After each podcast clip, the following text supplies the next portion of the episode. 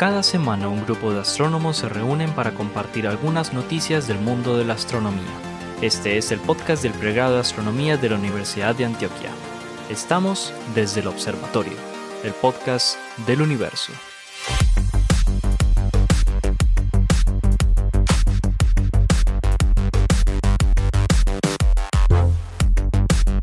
Bienvenidos nuevamente a Desde el Observatorio, este podcast que hacemos los profesores del pregrado de astronomía de la Universidad de Antioquia y la profesora Adriana Araujo de la Universidad Sergio Arboleda en Bogotá, que nos acompaña hoy. Hola Adri, ¿cómo estás?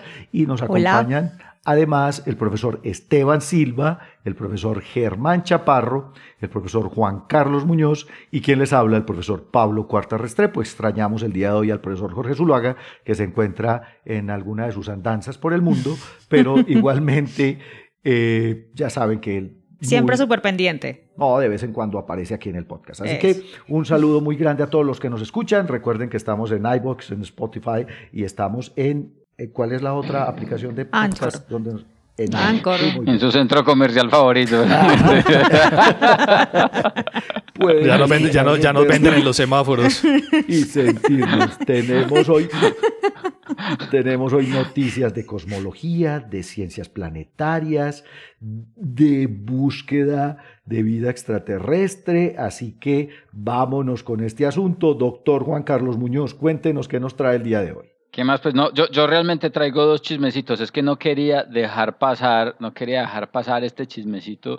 Y es que es que hablamos mucho del James Webb antes de que lo lanzaran, antes de que lo lanzaran, antes de que lo lanzaran. Y lanzaron ese hijo de madre y no hemos vuelto a hablar del pinche telescopio. lo están organizando. no, pero precisamente traigo, simplemente lo traigo a colación, lo traigo a mención porque, porque salió una imagen esta hace, hace unos días de, la finalización precisamente del proceso de enfoque de los instrumentos de, imagen de los espejos. Del, del, telescopio, de la alineación y todos los procedimientos de enfoque y salió una imagen que, que, que aparecerá pues ahí el link para las personas que no lo han visto eh, en, en, el, en las memorias. Acompañando pues el, en efecto en las memorias, acompañando pues el episodio, un link a la imagen donde se compara la, la, la resolución espacial de la imagen de WISE, de Spitzer y de, del JWST y es que es absurda, es absurda, absurda, absurda la diferencia.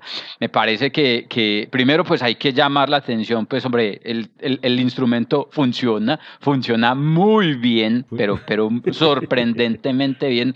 Y hombre, y hay que explicarle a la gente, esas imágenes de Wise y de Spitzer son así porque, porque así de, de, dura es la vida. El asunto es el siguiente, el asunto es que la, la, la, eh, la miopía, eh, la, la resolución el poder de resolución de un telescopio eh, depende de la longitud de onda en la que se observa, depende de la longitud de onda en la que se observa y del diámetro del telescopio. Entre más grande es el telescopio, más grande es el diámetro del telescopio, mayor cantidad de luz se recoge, pero además más detalle fino, es lo que nosotros llamamos el poder de resolución, el detalle fino que se puede, las estructuras más pequeñitas que usted puede ver sobre, sobre el objeto que está estudiando, se van a hacer pues cada vez más pequeñitas mientras que usted, usted incrementa ese, ese, ese diámetro. El problema es que ese poder de resolución también se empeora con la longitud de onda de la luz. Entonces, cuando usted mira en óptico, con un telescopio de un diámetro dado, pero con ese mismo diámetro, mira en infrarrojo o mira en radio, empeora la resolución. Usted se va volviendo más miope y eso es precisamente lo que estamos viendo ahí. Lo que estamos viendo es que a pesar de que con WISE uno puede tener observaciones aceptables o con Spitzer se tuvo grandes resultados en sus observaciones, realmente la resolución espacial era muy pobre debido al diámetro pequeñito que tenían esos telescopios.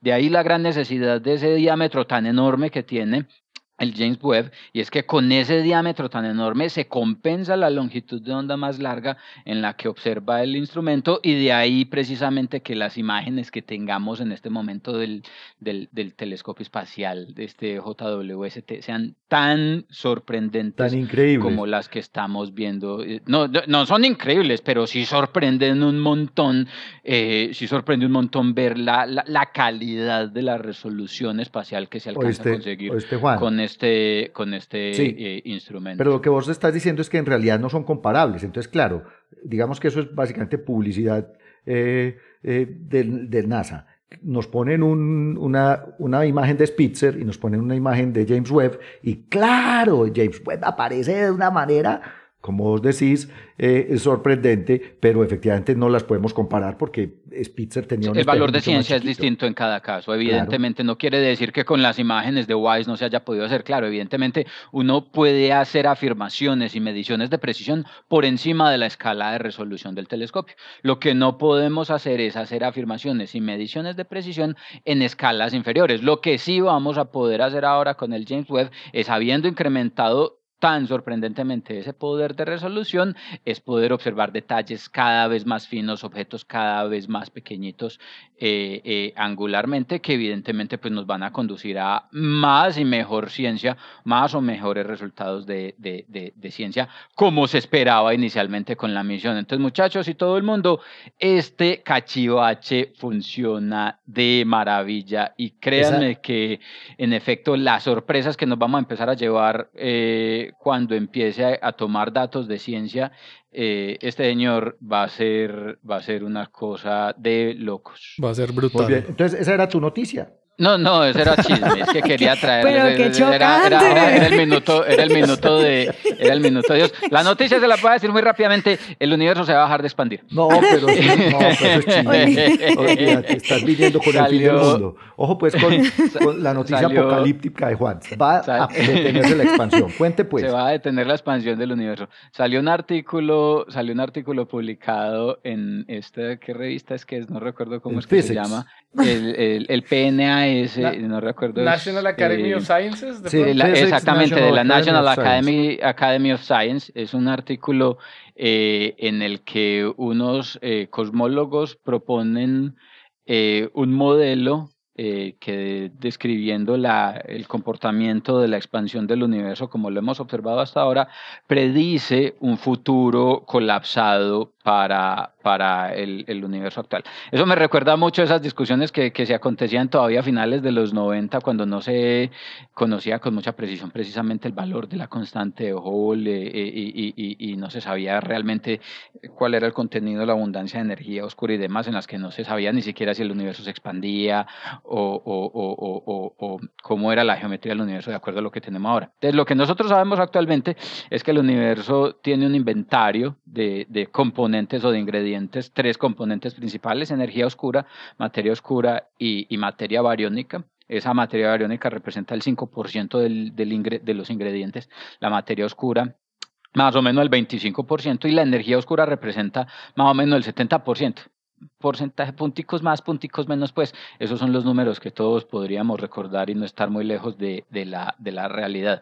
Ese 70% de la energía oscura es la que actualmente en el paradigma que es el que uno conoce como el lambda CDM, eh, explica las observaciones de las supernovas y de, las oscilaciones acústicas de variones que sugieren eh, que el universo se expande de manera acelerada. Y es la energía oscura la encargada de motivar pues precisamente esa, esa expansión, pues esa tasa de expansión acelerada.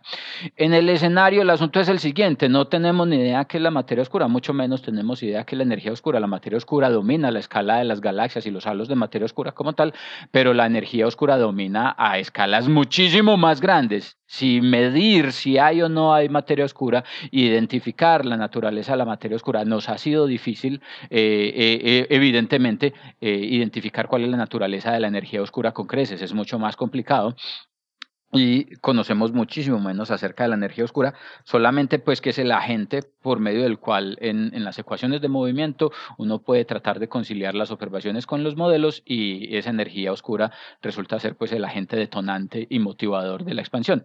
Podría ser explicada a través de una constante, lo que se conoce como la constante cosmológica, pero no es el único modelo. Y hay modelos tan buenos como por ejemplo los modelos de quintesencia que también son capaces de explicar muchas de las observaciones eh, de la tasa acelerada, por ejemplo, de expansión del universo.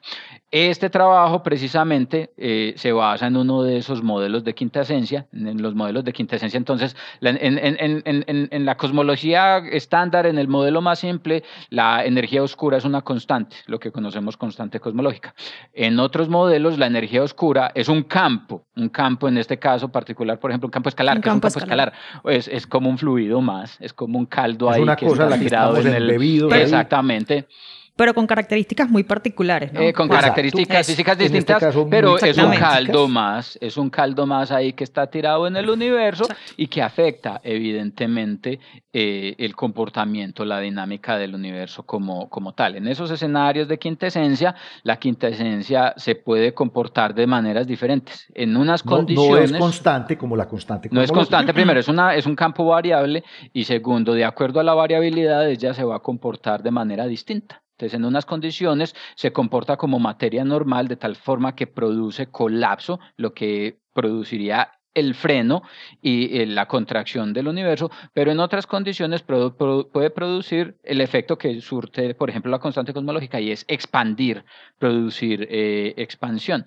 ¿cierto? Estas cosas cambian pues de acuerdo a la naturaleza que uno modele en las propiedades de este, de este fluido eh, de, de, quintesencia. Entonces, en los escenarios de quintesencia uno tiene que la, la- esa característica dinámica del, del, del- de la quintesencia como tal la puede hacer expander o la puede hacer eh, colapsar. Se sugiere, o eso se entiende que evidentemente el universo se ha venido expandiendo de manera acelerada, lo que hace que estos modelos de quintesencia inicialmente pues eh, estén motivando también precisamente los efectos de la expansión. El asunto es que en el modelo que estas personas están proponiendo encuentran que en su propuesta eh, uno puede tener un modelo de quintesencia que en el futuro, que de hecho casi que en el presente actual y en el futuro cercano empieza a decaer. Es 65 Ese millones de años. decaimiento, ese decaimiento implica entonces que la tasa a la que se acelera la expansión del universo se empiece a debilitar y en algún momento disminuya y el universo empiece a colapsar. Pues resulta que en este modelo que están proponiendo estas personas, entre los cuales está Paul Steinhardt, que es uno de los proponentes originales de los modelos de quintesencia por allá a finales de los, de los 90, un cosmólogo bastante reconocido en Princeton, em, eh, eh, sugiere entonces que de acuerdo a su modelo y de acuerdo a las observaciones, si este modelo fuera válido, quiere decir que el universo podría estar empezando a frenar su aceleración eh, en la expansión del universo y detenerse por completo entre 65 y 100 millones de años. 65 millones de años, recordemos, es más o menos lo que hace que los dinosaurios estaban por ahí jugando Eso fútbol. no- eso no lo es que nada. quiere decir que a escala cósmica, 65 millones de años, muchachos, es mucho menos que un parpadeo. Es mucho menos que lo que le dura la quincena a alguien. Mire, en el año Entonces- cósmico, eso fue el 28 de diciembre. Es mucho, me- Este es mucho man. menos que lo que le dura la quincena al, al, al, universo. Muchachos, la teoría no tiene peros. Cuando usted pone este modelo teórico a la luz de la constante cosmológica, a la luz de muchos otros escenarios de quintesencia, están exactamente al mismo nivel. La única suposición que tienen todos estos modelos está en la única duda que se tiene y es cuál es la naturaleza de la energía. En oscura. realidad, ¿qué es la energía oscura? Esa, ¿qué es? Pero desde otro punto de vista, la teoría no tiene absolutamente ningún. Pero es más, es más, y lo van a ver en el artículo que está ahí, que es muy cortico, son cuatro páginas. El modelo ajusta perfectamente observaciones como, por ejemplo, las de las eh, eh, supernova redshift relation, la relación entre el módulo de distancia eh, y el redshift de las supernovas, eh, que es una prueba, pues no es la única, pero es una prueba que tienen que pasar todos los modelos eh, cosmológicos. Entonces, a la luz de este modelo, podría pasar que en efecto el universo dentro de 65 millones de años detenga por completo su expansión acelerada y empiece a colapsar. Eso, déjame un segundito, Germán, puede tener implicaciones, implicaciones como, bien, entonces, ¿qué va a ser el futuro del universo? De hecho, este modelo surgió como una respuesta a esa pregunta, ¿qué va a pasar en el futuro del Mm. universo? ¿Qué podría pasar o cuáles serían los posibles escenarios de un universo futuro de acuerdo a las observaciones que tenemos hoy? Y en este modelo particular, por ejemplo, de quintesencia, el universo podría colapsar de nuevo en el futuro bien sea a una singularidad que acabe con todo espacio y tiempo y todo deje de existir, o conduzca a estos escenarios de modelos cíclicos en los que, de, de rebounds, en los que el universo se expande. Se contrae otra y vuelve otra vez. Se contrae, vuelve y rebota, lo que querría decir que, por ejemplo, este modelo podría ser un escenario muy favorable y de acorde con las observaciones para un universo para un universo cíclico del cual en este momento nosotros estamos siendo parte solo de uno de esos rebotes pues del Este, universo. Ger- Primero Germán. Germán y luego Pablo. Germán, y después yo meto la cuchara. A mí me llamó la atención varias cosas del artículo muy superficiales. Una es, al principio se me hizo raro que publicaran en esa revista, porque esa no es como, como, como una que, que uno asocie mucho con temas de astrofísica y cosmología. Eh, no, no, son publicaciones, publicaciones. Una muy buena revista, solo que es como, si Nature es general, los Science, esta es mucho más general. Eh, pero, pero, eh, al, pero aparte de eso, eh, me llamó la, la atención que dice quién la- la- hizo la, la revisión. Sí, y mira, dentro de están los revisores de los está. Pearl Mutter, que fue, recuerden, premio Nobel por descubrir la expansión acelerada del, del, del universo. Y Vacheslav No, entonces- no, no, no, es una, no es una teoría ahí de franja, ¿no? Que a veces eh, como que se Sí, no es escapa algo que le ocurrió a los- los, a los físicos de Princeton, que además son de Princeton. Eso no, por Epa, eso no se supone que las es- no- revisiones no es una son- idea, no es una idea que, que, que en este momento uno podría decir, no, eso está, eso está malo. Eso lo- es, es, es, es, es un escenario completamente posible, es un escenario físicamente posible, de ahí que sea verdad, pues solamente el universo nos lo sabrá decir. El problema es que, es que precisamente como estos modelos se ajustan con las observaciones del pasado, no tenemos acceso a lo que va a pasar en el futuro, precisamente se vuelve muy difícil poder discernir entre todos estos diferentes modelos siempre que no se consiga conocer cuál es la naturaleza de la energía oscura. Oíste, Juan, una cosa bien curiosa. El primer autor se llama Cosmin. Tendrá que ver con esta, con el hecho de que es cosmólogo.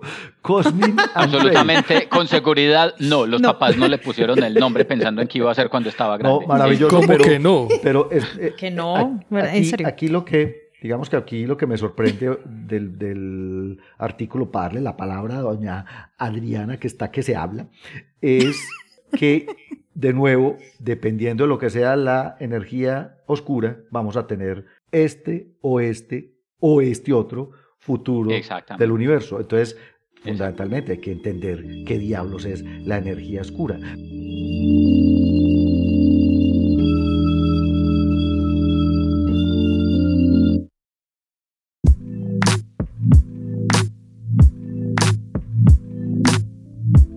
Doña Adriana, cuéntenos pues qué nos trajo usted. Ya le voy a abrir su artículo aquí.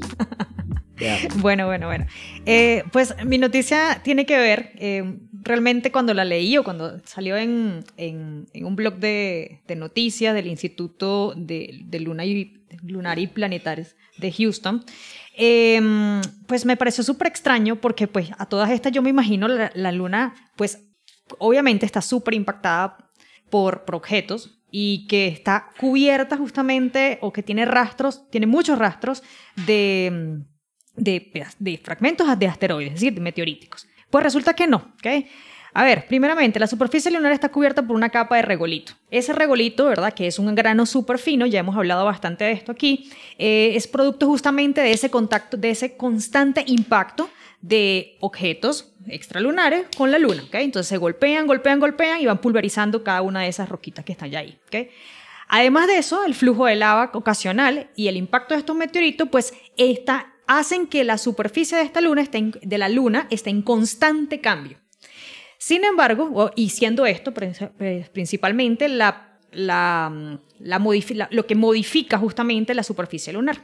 Ahora bien, el punto es que encontrar fragmentos extralunares, pues resulta que no es tan común como yo me lo imaginé o como nos los imaginamos, o como muchas personas antes de este, de este estudio se lo estaban imaginando, porque de hecho, si no, no hubiese sido, eh, primeramente un artículo y dos, pues una noticia sobre el artículo. Entonces resulta que eh, fragmentos extralunares de, mm, de muestras lunares, ¿ok?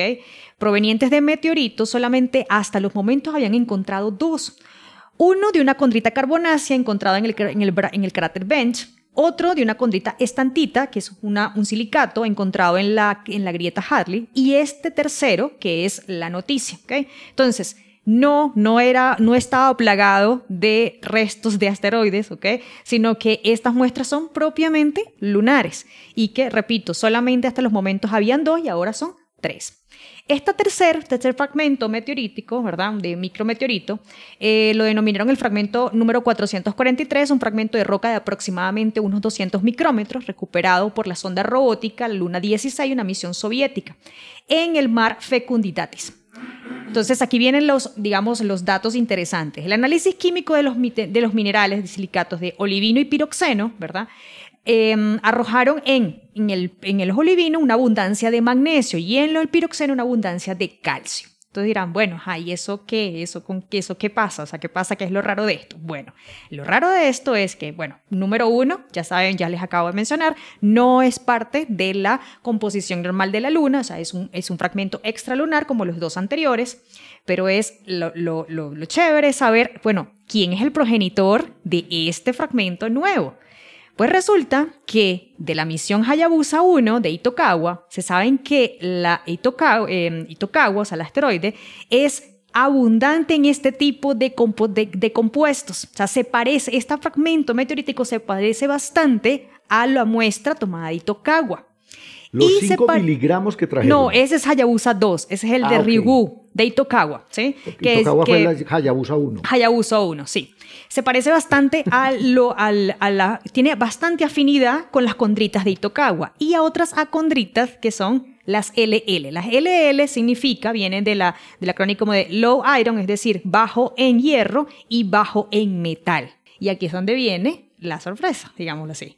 ¿Quiénes son los progenitores o quiénes son las que se creen que son los progenitores de estas, tanto de los fragmentos en Itokawa, por ejemplo, y de las LL? Una familia del cinturón principal que se llama la familia Flora. Una familia que están, una familia dentro del cinturón principal que resultan ser la, mamá o el papá, no sé cómo decirle, pues se llama el 8 Flora, un asteroide del cinturón principal, es la, es la progenitora o el progenitor, la papá o la mamá, de casi toda la familia, por supuesto de la familia Flora. ¿okay? Entonces, eh, los resultados de la misión Hayabusa, que de nuevo sugieren que Itokawa y las condritas estos se derivan de esta familia de asteroides.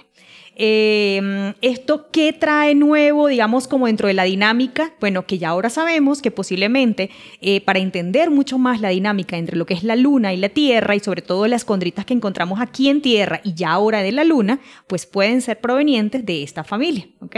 Entonces ya tenemos un nuevo indicio de que Posiblemente, si encontramos aquí en Tierra una condrita que tenga este tipo de característica, pues puede ser incluso que venga, impacte Luna y Luna viene hacia la Tierra. ¿okay? Entonces, pues este tercer fragmento ya tenemos, digamos, un indicio de quién es el progenitor, cómo llegó ahí, obviamente a través de impactos. Eh, el, la progenitora o la, la, mamá de todas estas familias y bueno, que eso nos da un entendimiento un poquito más a fondo de lo que podamos encontrar aquí en la Tierra. Entonces, bueno, ahí les dejo la noticia. Oye, ¿sabe qué lo que a mí me sorprende de verdad? Es cómo con unos miligramos de de Itokawa. Y que, y que, siguen repartiendo, ¿no? Siguen repartiendo esos miligramos. Todavía hay. De regolito, porque el regolito que trajeron los robots, la Luna 16, son apenas un, puñadito de, polvo. Esta gente sea capaz de encontrar, primero, fragmentos de, de, de asteroide y después decir, ah, esos vinieron de Flora o de uno de, sus... O de uno de la familia Flora. progenitores. de, sus progenitores. exacto. Recordemos que las familias de asteroides se dan porque en el cinturón principal hay colisiones entre asteroides, se parte un asteroide grandote en muchos pedacitos y esos pedazos siguen manteniendo más o menos los mismos elementos Los mismos elementos, Y entonces, a mí me parece es una cosa Pero a mí lo que me parece sorprendente es que en serio, tres, o sea, de las muestras lunares, solamente tres no son eh, propios de la Luna, o sea, solamente, o sea, tenían dos y ahora este tercero, entonces eh, yo me lo hubiese imaginado full, o sea, lleno. Yo tengo una pregunta que puede parecer muy buena y de pronto es que me enredé con toda la explicación, pero ¿por qué asumimos que, que no salió de acá? Pues que no cayó primero acá y en, el en la formación de la Luna eso llegó a la Luna. Es posible, también, obviamente. Ah. Claro que sí, no, claro que sí. Pero tiene que ver también con los periodos y la edad de la superficie donde tomaron la regolita. ¿Me entendés? También. Porque lo, que decía ahorita eh, Adri es, es cierto.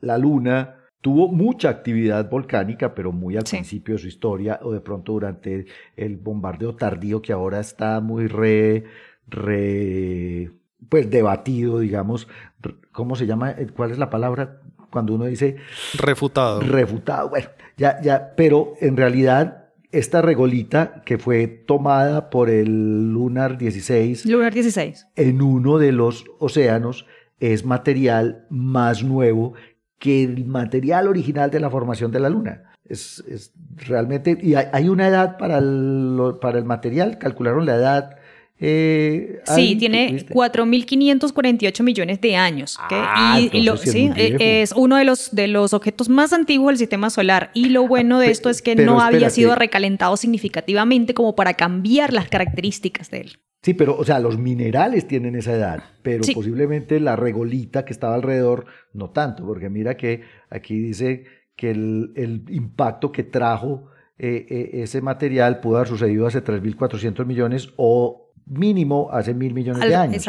Entonces, claro, los minerales que encontraron que nos dicen, ah, esto viene de flora, eso sí tienen cuatro mil y punta de millones de años, pero la regolita alrededor en donde estaba incrustado este mineral es mucho más nueva. Oigan, bien interesante, muy, muy bacano este tipo de, noticias porque, de nuevo, es increíble toda la ciencia que uno puede hacer con un par de miligramos con un par de, miligramos, exactamente. de material.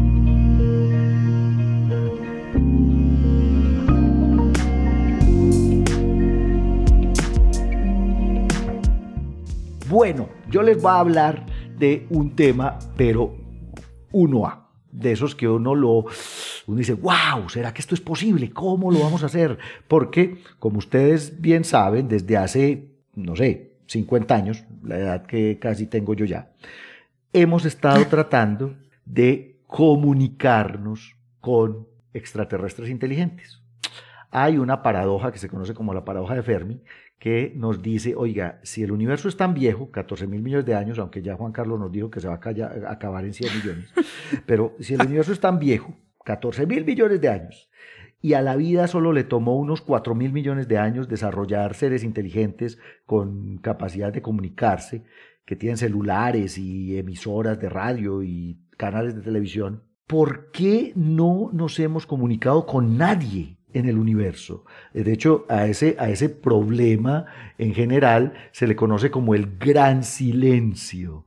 ¿Dónde están? ¿Dónde están los extraterrestres inteligentes con capacidad de comunicación? Hay un programa muy famoso, un proyecto de, de tratar de detectar señales de vida inteligente a través de ondas de radio que se ha venido desarrollando desde los años 60 y 70, que se llama SETI, Searching Extraterrestrial Intelligence. Pero al mismo tiempo, hay otros astrónomos que han dicho, oiga, ¿y por qué en vez de estar esperando a que nos, a, que nos llamen, pues de estar esperando la, que nos llegue la señal, no les mandamos nosotros un mensaje? Mandémosles nosotros la señal para que ellos nos detecten, para que ellos nos escuchen.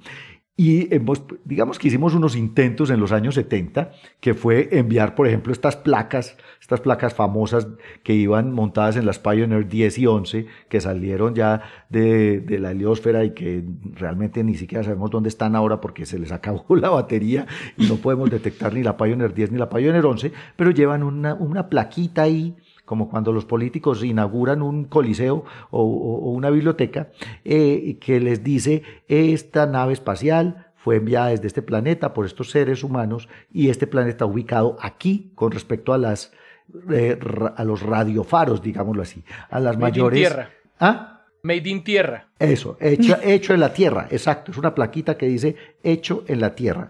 Pero, pues, encontrarse una navecita del tamaño de las Pioneer en medio del espacio interestelar es una cosa, digamos, muy utópica. Igual los Voyager. en los Voyager enviamos también mensajes en una botella en términos de les grabamos saludos en 80 idiomas, les mandamos música, somos dos horas de música, les mandamos sonidos de la Tierra, un volcán, un terremoto, cómo suena un, parto.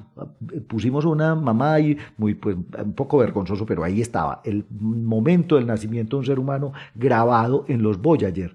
La idea es que ahora hay una, un proyecto, de hecho hay dos proyectos, que son dos proyectos de radioastronomía que están diciendo, no, en vez de estar buscando la señal, enviémosles un mensaje. Messaging Extraterrestrial Intelligence se llama METI. Y esta propuesta de METI ya fue publicada, eh, digamos, hace un par de, eh, hace algún tiempo en Nature en forma de correspondencia al editor. Este es el director de METI actualmente, se llama Douglas Babcock. Y Douglas Babcock está defendiendo en esta carta al editor de Nature la propuesta científica de enviar señales de radio a eh, seres inteligentes. La primera señal de radio, no, no placas en naves espaciales, la primera señal de radio de saludo fue enviada el 16 de noviembre de 1974, cuando se inauguró la vieja antena de Arecibo en Puerto Rico.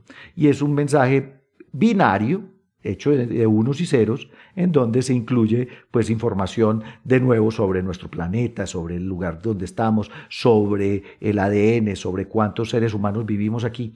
Y pues este, este, este mensaje que se envió en dirección, no focalizado, pero sí en dirección a un cúmulo eh, de estrellas que se llama M13, se va a tardar como unos 25 mil años en llegar y obviamente, pues imagínense nos va a reportar dentro de 25 mil años. Entonces, la propuesta ahora, que además ya hay, una, ya hay un archive sobre el tema, es, no, venga, ya tenemos un radiotelescopio que es grandotote. Se llama el radiotelescopio de 500 metros en China. Acuérdense que en China, Arecibo se cayó hace un par de años, pero en China, desde hace ya también, ¿hace cuánto inauguraron el de 500 metros Herman? Uy, yo no me acuerdo, pero no hace mucho tiempo, por ahí que no cuatro hace mucho, años, tres. No, yo creo que, yo creo que cuatro menos. o cinco años, posiblemente. Pues hace unos cuatro o cinco años inauguraron el que es actualmente el radiotelescopio más grande del mundo, que se llama FAST, eh, que es un plato de 500 metros de diámetro, o sea, medio kilómetro, y que obviamente está muy por encima de la capacidad que tenía Arecibo. Pues, no, pero, pero no, FAST no tiene transmisor. Sí, claro. Sí, lo van Se a utilizar. Se podría transmitir con FAST, pero que yo sepa, no tiene, no, FAST no tiene transmisión, solo recepción. Le montan uno. Pues ese Ah, es sí, el sí, sí, proyecto. Pues, Eh, eh, Juan Carlos, el conciliador. estamos El problema no- el- el- si el problema es de plata, hubieran dicho cuánto necesitan. No, pues son los chinos. De hecho, esa es la propuesta, esa es una de las propuestas. Una de las propuestas es, oye, utilicemos FAST. Utilicemos FAST para enviar un mensaje dirigido con una mayor potencia, con una, digamos, calidad de señal mucho mayor, de tal manera que nos escuchen. Por eso se llama un faro en la galaxia, a beacon in the galaxy. Y es actualicemos el mensaje adhesivo para el potencial de FAST y mandémosles más información. Entonces, miren, estos... Mandémosles ma- spam. Exacto, estos chinos, estos chinos, la mayoría, aquí está Jiang, Li, Chong, Jing, y hay otros que son Yang, Rosen, Feibi, que son, digamos, los que no tienen nada que ver el asunto, creo yo. Estos chinos están proponiendo enviar nuevamente mensajes en binario hacia el centro de la galaxia. ¿Y por qué hacia el centro de la galaxia? Es un mensaje dirigido, digamos, no porque creamos que hay alguien en Sagitario A, sino porque se cubrirían miles de estrellas, incluso millones de estrellas en esa dirección y pues posiblemente en alguna de ellas podamos encontrar una civilización con capacidad de detectar la señal y de entender, miren, aquí estamos, es lo que les estamos queriendo decir, aquí estamos. Entonces, el primer proyecto es utilicemos FAST, la antena de 500 metros en China, para enviar un mensaje dirigido a, hacia el centro de la galaxia y obviamente en el cono de la señal, pues nos vamos a encontrar unos cuantos cientos de miles de estrellas y de sistemas que podrían, digamos, detectarnos y que obviamente pues tendríamos que aplicar toda la potencia que se pueda a ese nuevo eh, mensaje. Pero el otro equipo, y esta vez es un equipo de astrónomos ingleses, quiere utilizar un montón de antenas satelitales que habían en, en Inglaterra, que de hecho están un poco olvidadas, que se llama el Gunhiley Satellite Earth Station, que salió de servicio no hace cuánto, pero estos los quieren reutilizar y a través de esta antena enviar un mensaje de radio, también obviamente codificado, hacia un sistema planetario muy famoso que se llama TRAPPIST-1. En TRAPPIST-1 hay siete supertierras y es un, es un, es un eh, sistema que se encuentra apenas a unos 39 años luz de distancia, eso ya está hablando de otras posibilidades, y esperar a ver si en el par de supertierras que están en la zona de habitabilidad en TRAPPIST-1 hay quien nos escuche. ese mensaje podríamos recibirlo de retorno, digamos, en unos 80 años, si es que hay alguien que nos escuche y que inmediatamente nos conteste. Aquí obviamente hay una cantidad de discusiones éticas acerca de, oye, ¿y por qué les vamos a decir dónde estamos? Están todos los paranoicos que piensan que los extraterrestres van a venir a, a, comernos o a llevarse nuestra agua y nuestro oro, que es un montón. Todo lo de la ciencia ficción, digamos, incluso el señor Stephen Hawking decía, no, no, dejen de hacer escándalo que van a venir y van a comer. Pero hay otros como el director, el director de METI, que dice, hombre, dejen la paranoia. Pues ustedes creen que una civilización, digamos, más eh, eh, evolucionada que nosotros se va a preocupar por venir a quitarnos recursos. Más bien pensemos en las posibilidades increíbles que tenemos de, este, de esta comunicación por primera vez en la historia es de la el especie miedo humana. al cambio. Es el miedo al cambio. Y entonces también hacen relación, referencia a una trilogía de novelas maravillosas que se llama El problema de los tres cuerpos. No sé si ya la leyeron, yo ya me leí el primero, que es genial, pero en este caso la señal va hacia Próxima Centauri. Y es nos comunicamos con ellos y luego ellos vienen y nos invaden. Ahí está, dos propuestas de nuevos mensajes interestelares para decirles a los extraterrestres que nos logren escuchar, oiga, aquí que, que estamos. reíman sus puntos carulla. Vengan a buscarnos. Por favor, encuéntrennos. A mí me parecería interesante. Yo, te- yo tengo varias. Hay, hay yo una tengo película preguntas que se y llama Batalla comentarios. Naval y eso no termina bien. termina hermano. bien. Se Y llama, ve- se, se llama Batalla Naval. y ve la no- batalla La de final. Rihanna. Dios mío, Juan. Yo no Esteban. admitiría eso al público. Ah, pues no, No, a ver, de, la- de las primeras cosas es que es lo que mencionabas al principio, pues cuando empezaste a dar la, La la- noticia. la noticia y ese que lo del silencio, pues que, que tampoco es tan extraño, porque eh, el que hayan otras civilizaciones que puedan desarrollar algún tipo de tecnología no quiere decir que sean contemporáneas. eh, o que se vayan a formar en el futuro. Entonces, pues puede que simplemente estamos en, eh, en un mal lugar, en un mal momento, y ya. Sí. Aparte que tenemos una tecnología de mierda que, nos- que no va a servir para comunicarnos con ellos, pues. O no han venido, pero porque no se han formado esas civilizaciones y vendrán a futuro, pues. Pero eso, no- eso, eso puede pasar. Es que, es que el universo tiene una, una edad tan grande. Si nos ponemos a pensar en la época de la humanidad en la que tenemos un desarrollo tecnológico que permita que 100 los años. extraterrestres, exacto, o sea, son 100 cagados años, pues, Es o sea, ventana ¿qué muy civilización, eh, qué civilización en 100 años espera ser contactada por el resto de civilizaciones de la- de- del universo? La humana, que es la más ególatra de todas, pues, pero bueno. Pero No, lo pero otro que te iba a decir es que me parece muy particular, me parece muy particular el segundo método, que es el de Trappist 1, porque, porque es que ya llegó allá la señal de radio hace rato y ya tuvo que haber vuelto si Pero estaban no dirigida, De hecho, no, no dirigida. no dirigida, no, no, no está dirigida, pero ya llegó. Quiero decir, hace, Pero hace unos podcasts atrás, Sí. hace unos podcasts atrás ya habíamos hablado de un artículo que salió en Nature, que a Zuluaga no le gustó, eh, que era la cantidad de planetas en estrellas que están ubicadas a un radio de 100 De años 100. luz que pueden ver a la Tierra transitando sobre el disco del Sol, simulando el, el- el, eh, El método que nosotros utilizamos para detección de planetas. ¿sí? Entonces, entre ellos estaba Trappist 1. Y de hecho era de los más cercanos. Entonces, si en Trappist 1, por alguna razón del destino, hay una sociedad civilizada, culturalmente avanzada, tecnológicamente avanzada, seguro ya nos vio y dijo, a ese berenjenal no me voy a meter yo. Porque precisamente ya nos conocieron y dijeron, no tiene ni riesgo, no se le vaya a ocurrir contestar. Pero la Pero- pregunta es, ¿nosotros podríamos ahorita encontrar una señal de Trappist 1 que no fuera focalizada? O sea, como la nuestra. Yo, yo no estoy tan seguro. No, no, es que Yo no problema- sé, depende de la intensidad es- y yo creo que la eso que intensidad no. sería muy baja. Yo creo que la diferencia en el método que está diciendo Pablo es que la van a focalizar hacia Sí, allá. y la ya. van a potenciar, Esa es la única claro. diferencia. Sí, porque Pero- las demás señales pero, de radio se pierden aquí. Saliendo del sistema solar ya no podemos ver televisión. Es así de eh, sencillo. no, ah, no. Ah, tú yo por allá no irá No no, coge, no, no coge, no coge Teleantioquia. No, ya. No coge- ya. no coge Es eso, no- no es coge RCN. intensa, Piensen en esto. Ah, no, pero- A- Aquí, aquí ya saliendo de Plutón, es más intensa la radiación cósmica de fondo que la señal de televisión. Sí, sí, por eso ahí está lo de enfocar hacia allá precisamente, pero, pero igual, yo creo que si hay una civilización lo suficientemente avanzada, que va a ser capaz de detectar la señal que les vamos a mandar, la, van a tener un receptor, además, que, que esté pendiente de, ¿será que alguien de la Tierra nos está mandando alguna señal? Eso, eso, van a estar diciendo como, bueno, ya llegaron hasta acá, eso, ya llegaron hasta acá, ahora sí pongámonos a hablar con ellos.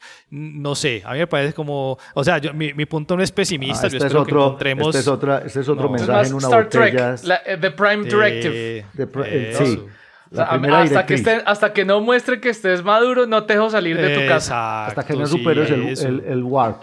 Pero, eh, pero eso, a mí miren, me parece que es más interesante alguna, algún tipo de situación en ese estilo, pues en la que yo no creo que estén en Trappist 1, es posible, las probabilidades no son eh, cero, obviamente, pero Trappist 1, simplemente porque tiene super tierras y está cerquita, no necesariamente tiene que haber formado vida, no necesariamente tiene que tener una civilización avanzada, simplemente se está tratando de incrementar la probabilidad porque son más super tierras. No, yo, yo predigo que de aquí a 20 años vamos a poder tener mejores candidatos para mandar señales. O sea, ahorita sí. estamos jodidos porque recuerden que tierras no estamos, o sea, tierras alrededor de soles, planetas no como encontrado. la Tierra, alrededor de planetas como el Sol, no solo no, no los hemos encontrado, sino no los podemos encontrar. O sea, tecnológicamente no estamos ahí todavía. Capacidad. O sea, apuntamos a Trappist porque Trappist es como lo, para lo que nos alcanza. Pero, pero en unos 20 años yo creo que vamos a tener mejores candidatos. Pa, pa, sí, pa, sí, yo coincido con Germán. y, la, y la tecnología, ¿no? Pispiris, bueno, ya, estamos cazando pispiris, pistolas. ya que habló don Pero Germán. si los extraterrestres mm. hubieran venido cuando los dinosaurios estaban, se hubieran quedado. Los dinosaurios son mucho más cool que los humanos.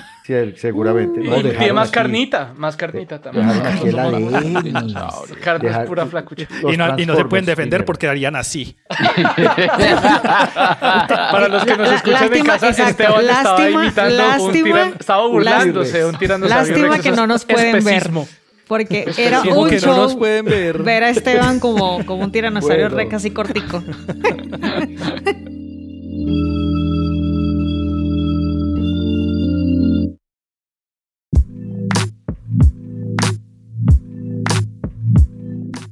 Don Germán, ¿qué nos trajo el día de hoy?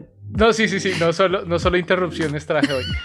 Eh, la, la, la, noticia es, eh, es sobre la reversión magnética de un agujero negro supermasivo detectada parece ser por primera vez. Es un trabajo de eh, cuyo primer eh, autor es Sivashis Laha, de, eh, que trabaja en NASA Goddard, un trabajo aceptado en el Astrophysical Journal, y es sobre un núcleo activo de galaxias. El, el nombre no es importante, pero queda más o menos a 200 millones de años luz. Eh, pues no, no tan cerca, no tan lejos, pero pues digamos lo suficientemente cerca como para poderlo mapear con muchísimas longitudes de onda. Eh, y se detectó, resulta, en el 2017, no, en el 2017 ocurrió más bien lo que se llama un evento de cambio de look, un changing look event. Eh, muy violento que fue detectado por un telescopio con un nombre bien particular que se llama Assassin que significa All Sky Automated Survey for Supernovae. En 2018 se hizo esa detección. Más adelante se hicieron entonces observaciones con el telescopio Swift que observa en ultravioleta y efectivamente se verificó que hubo unos cambios muy rápidos en luz visible y ultravioleta viniendo de ese núcleo activo de galaxias, pero de, de, galaxia, pero pues es algo que es muy común, es algo que usualmente es explicado por un evento singular y es, por ejemplo, la, eh, que una estrella pasa demasiado cerca al agujero negro supermasivo y pues se, desbarata y, eso puede causar esos cambios en luz visible y luz ultravioleta. Sin embargo, más adelante se hicieron observaciones con dos telescopios en la isla de La Palma, en Islas Canarias, el telescopio Galileo y el Gran Telescopio de Canarias, y, eh, y, se observó entonces que un evento, que, que, el, que, el, brillo, digamos, no disminuyó lo suficiente en los meses y años siguientes. Entonces, eh, un evento de disrupción estelar eh, se apagaría mucho más pronto que este, este estallido. O sea, este estallido realmente como que se, se, se mantuvo en, en, altos niveles duró, durante duró bastantes más meses. Exacto. Entonces, más o menos fue algo así. En mayo, ya eh, en mayo del 2018, eh, el flujo de ultravioleta era 12 veces el flujo anterior. Pero interesantemente en junio del 2018 el telescopio XMM Newton, aquí, aquí entran todas las longitudes de onda, van a ver, el XMM Newton que observa rayos X de altas energías, eh, vio que los rayos X se apagaron, pero se apagaron. O sea, como si hubieran apagado un bombillo ahí. Eh, mientras que las demás longitudes de onda brillaron aún más. Eh, y, ese cambio se dio en escalas de meses. Después volvió a la normalidad los rayos X. O sea, se apagaron los rayos X y volvieron a la normalidad y todas las demás longitudes de onda se mantuvieron relativamente estables comparado con eso. Se hicieron observaciones adicionales con, muy altas resoluciones, con radiotelescopios, con VLBA, con el VLA, con el IBN, eh, que pueden observar a escalas muy corticas, a escalas de 1 a 10 parsecs. ¿no? se puede ver con gran detalle eh, que la emisión que se está observando viene de una región muy compacta que está asociada a la corona del agujero negro supermasivo. Entonces, esa corona, corona del agujero, ¿cómo así? Sí, resulta que hay una región cercana a los agujeros negros supermasivos, que es de donde salen la mayoría de rayos X de altas energías, eh, que no es directamente la, la, el, disco de la, el, disco, de acreción, sino que está como un poquito por encima del disco, como, como una nubecita cubriendo la parte más central del disco y del agujero negro como una pequeña atmósfera así, eh, pues pequeña, digamos, comparada con el, con el tamaño del sistema, eh, de donde salen la mayoría de rayos X de alta energía. De, es decir, de ahí salen rayos X de baja energía de todo el disco, pero de la corona también. ¿De qué depende que haya una corona o no? Pues depende de dos cosas. Primero, que haya un campo magnético ahí presente, pero segundo, que haya acreción. ¿Ok? Entonces, son dos, dos, dos elementos importantes que tenemos que tener en cuenta ahí. Entonces, eh, lo que pasa es que el, el eh, digamos, lo que sostiene la corona es el campo magnético del, digamos, del, agujero negro eh, conectado con el, o el material que está cayendo al agujero negro conectado con el disco de acreción y eso puede impactar las propiedades de rayos X. Entonces, eh, los autores proponen que la inversión del campo magnético en el disco y en el agujero negro, donde el polo norte se vuelve el polo sur y viceversa, puede ajustar muy bien esas observaciones. ¿sí? Entonces, inicialmente lo que va a ocurrir, o lo que parece que ocurrió, es que el campo magnético comienza a invertir su polaridad en la parte más externa del disco, ¿sí? y eso tiene un retraso. Y ese cambio en el campo magnético, recuerden que los, los campos magnéticos son interesantes cuando cambian, eh, porque entonces la tasa de acreción eh, del disco va a aumentar cuando cambie más el campo magnético. Entonces, si el campo magnético cambia de polaridad, la tasa de acreción aumenta. Y entonces eh, la tasa de acreción aumenta, el disco se vuelve más brillante en ultravioleta y en luz visible. ¿sí?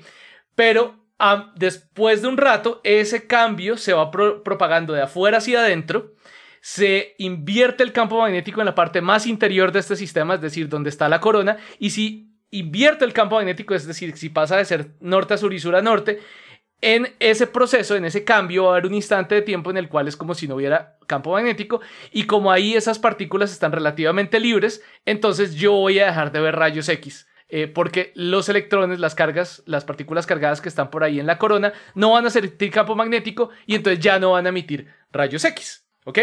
Y entonces, después de eso, el campo magnético se invierte y todo debe volver a la normalidad y eso es lo que se está observando, que todo volvió a la normalidad. Es decir, se estaba, teníamos, teníamos un AGN, un disco, un, un, un núcleo activo de galaxia normal, pasó esto y ahora estamos volviendo a ver el disco normal otra vez. ¿Ok? Se revirtió todo. Em, se revirtió todo. Normalmente diríamos, pero qué raro, qué raro que pase eso. Qué raro que pase eso. Pero, em, pues en la Tierra el campo magnético cambia cada millón de años. En el Sol, de hecho, cambia cada 11 años. E, este sistema claramente pues es mucho más grande, mucho más complejo que, la Tierra o el Sol, pero pues eso no impide que este tipo de flips, de cambios, eh, se presenten, especialmente pues eh, que es, un proceso que ocurrió en, en relativamente pocos, digamos, en escala de un par de años. ¿sí? En, les dije, en, en, junio se apagó, se apagaron los rayos X, en octubre ya estaban otra vez prendidos. Estaban prendidos los rayos X. Es decir, esa inversión del campo eh, fue bastante, bastante rápida como se espera que, que ocurra. Es decir, es de las pocas cosas que pueden ocurrir tan rápido a escalas tan grandes. Y, esa, esa es la noticia, es, es, la primera vez que se detecta eso o que parece que se detecte eso. O, dice, ¿en cuánto, ¿cuál es la escala de tiempo entonces en la que se dio el cambio de campo magnético? En dos años. De 2017, es, es, que el campo magnético, digamos, hay un retraso de varios meses entre que inicia el cambio, porque el cambio inicia en mayo De, eh, perdón, en mayo no, en, en el 2017 no sé exactamente en qué momento, digamos en, decir algo en noviembre. Noviembre empieza el cambio desde la parte externa del disco. Se invierte el campo magnético en la parte externa del disco. Se demora de ahí hasta mayo del año siguiente para llegar esa reversión al centro, que es donde está la corona. Y después, de mayo a octubre, se restablece el campo magnético y se restablece la corona. O sea, realmente el cambio en el agujero negro se demora, eh, no sé, de mayo a octubre. Aunque el, inicio de la reversión, porque el, campo magnético se tiene que revertir en todo el sistema, empieza desde, desde o sea, puede tomar fácilmente un año, pero pues apenas unos pocos meses en la parte interior. Ok, ok, ok. Ahí está pues un, un sí, un emprender y apagar el campo magnético de un agujero negro detectado. Voltearlo, un agujero voltearlo, voltearlo. Ah, sí, voltearlo. Si en realidad lo que hace es cambiar, pero la polaridad, el, cuando, cuando hay una inversión de polaridad, el dipolo se, se apaga un poquito y se aumentan los multipolos, bueno, whatever. La idea es que lo reseteamos y lo pudimos ver con estos telescopios en rayos X bien importantes de NASA.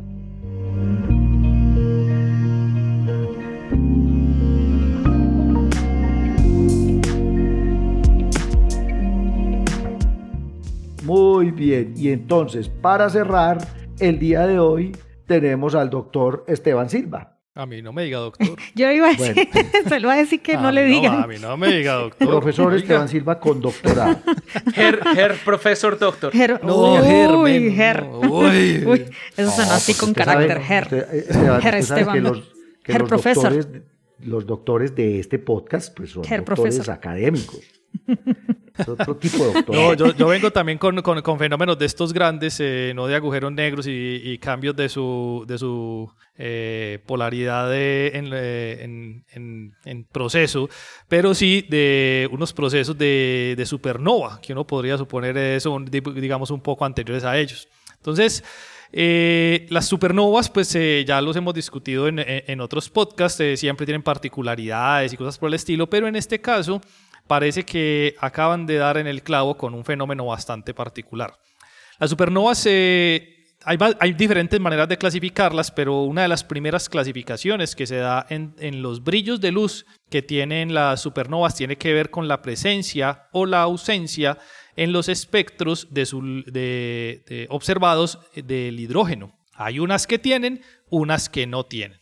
Y eso venía molestando desde hacía muchísimo rato porque en las etapas finales de las estrellas antes de volverse eh, la supernova, antes del proceso de explosión, la estrella eh, se, se puede pensar como si estuviéramos hablando de una estructura interna de capas como de cebolla donde las capas más externas son los elementos eh, químicos menos pesados, iniciando por el hidrógeno, hacia el centro de la estrella y bajando capa a capa hasta eh, aproximadamente el hierro. Entonces, eh, lo que se pensaba era que en el momento en el que se diera la explosión de la estrella, pues uno debería encontrar entonces los elementos también de alguna manera un poco estratificados.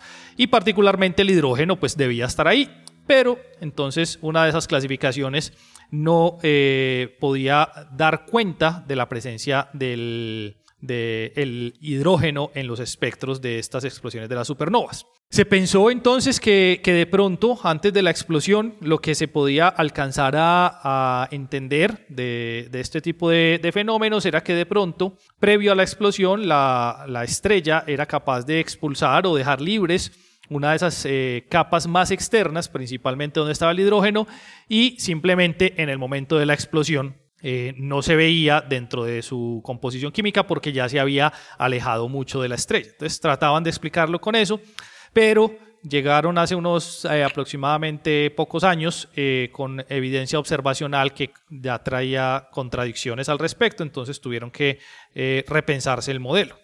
El modelo que, traen este, estos autores eh, tiene que ver con observaciones en el ultravioleta, particularmente con una explosión de una supernova que tiene eh, evidencia de un pico, de un segundo pico en la curva de luz en el ultravioleta.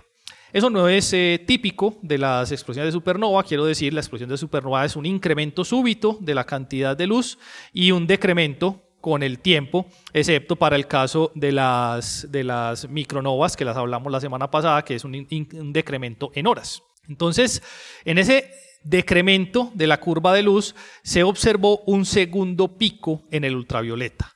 Entonces, estos eh, investigadores tenían la posibilidad de ir a revisar, porque estos fueron datos del telescopio espacial Hubble, se fueron y revisaron eh, las observaciones hechas de este objeto en eh, años anteriores, particularmente entre 2016 y 2020, y encontraron que la estrella no había explotado en ese momento. Entonces, esta es la segunda vez que traigo una noticia en la cual los investigadores tienen la posibilidad de hacer una observación de los estados anteriores a la explosión de la supernova, que eso es bastante particular porque nosotros no sabemos en qué momento van a explotar este tipo de, objetos, sino que cuando ya los vemos, pues ya han, explotado. Encuentran entonces estos eh, eh, investigadores que la estrella que explotó tenía una compañera.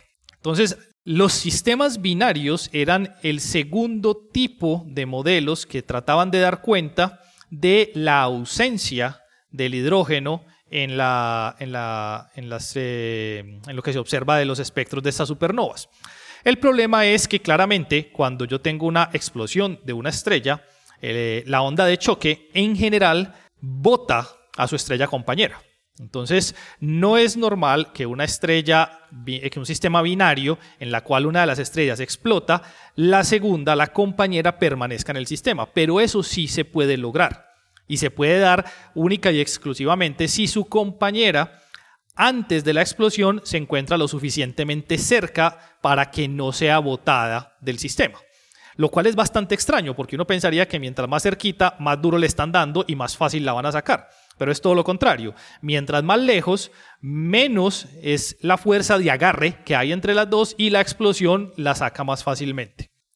Lo que proponen estos investigadores es que cuando la estrella compañera se encuentra lo suficientemente cerca de eh, la estrella que va a explotar, la estrella compañera funciona como una especie de sifón que lo que hace es recoger el hidrógeno de las capas más externas previo a la explosión. Quiere decir, la estrella que va a explotar sí está soltando sus capas más externas, en este caso las capas de hidrógeno, la estrella compañera prácticamente está barriendo y absorbiendo todo eso y acretándolo sobre su superficie y eventualmente la estrella que va a ser la supernova explota. Y al explotar puede entonces mostrar unos espectros en los cuales las líneas de hidrógeno claramente no van a estar presentes en el proceso, porque ya los sacó y la estrella compañera se los tragó. Lo interesante de esto es que es la primera observación directa que podría dar cuenta de este fenómeno particular. Y lo que encuentran es que haciendo observaciones posteriores con el telescopio espacial Hubble, ya lograron identificar a la estrella compañera de la que explotó. Ya la, ya la vieron con el telescopio espacial Hubble. Entonces, ahora sí, el modelo parece estar completo, parece tener una explicación lo suficientemente confiable, pero este es el único caso en el que han visto esto.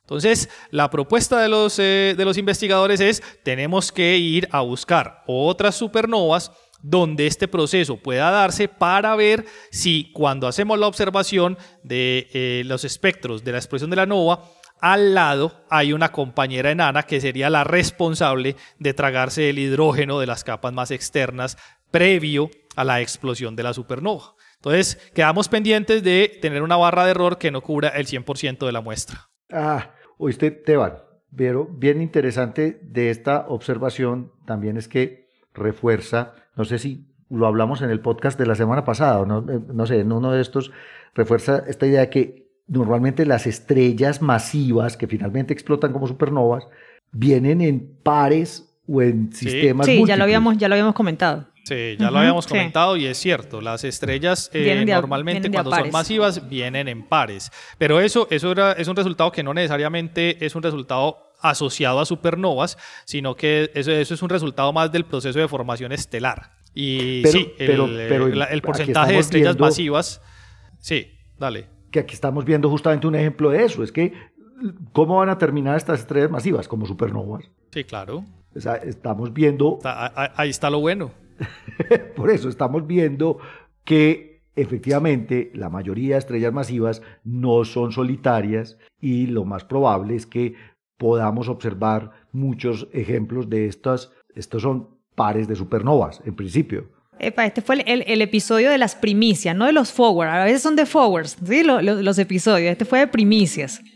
Hay cosas interesantes en el episodio de hoy, efectivamente. Mi querida Adri está primero el fin del mundo ahora sí. El Sí. señor Juan Carlos. No, al revés, es bueno, porque no nos vamos a. El, el universo no va a tener un Big Rip, no se va a Sí, desbaratar. este es contrario al Big Rip. Claro, es que otra vez depende del modelo cosmológico. Depende, exacto. El, el lambda CDM se va a expandir por siempre.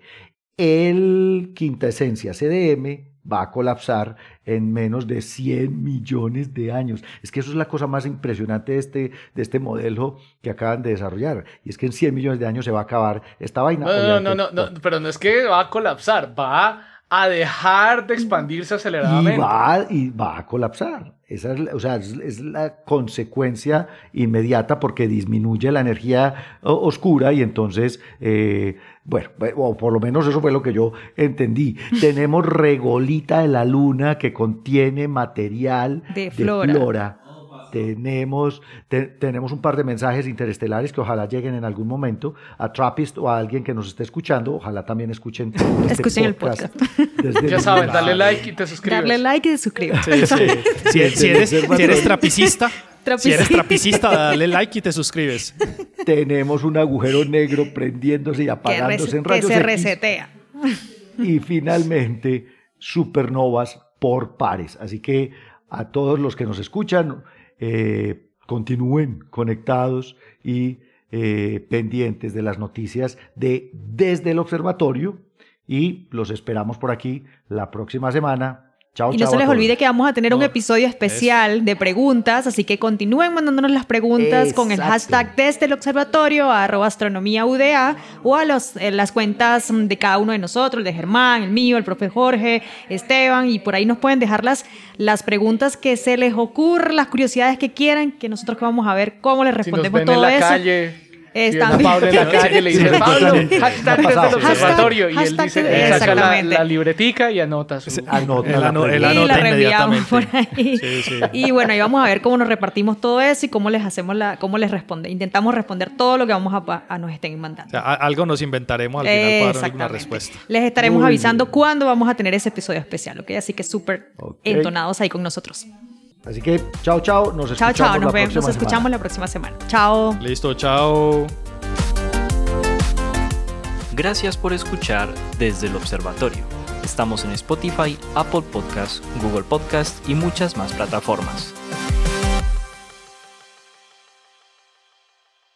Realizado por Jorge Zuluaga, Esteban Silva, Pablo Cuartas, Juan Carlos Muñoz y Germán Chaparro, profesores de astronomía del Instituto de Física de la Universidad de Antioquia. Con la producción y edición de quien les habla, Joshua Giraldo, pregrado de astronomía de la Universidad de Antioquia.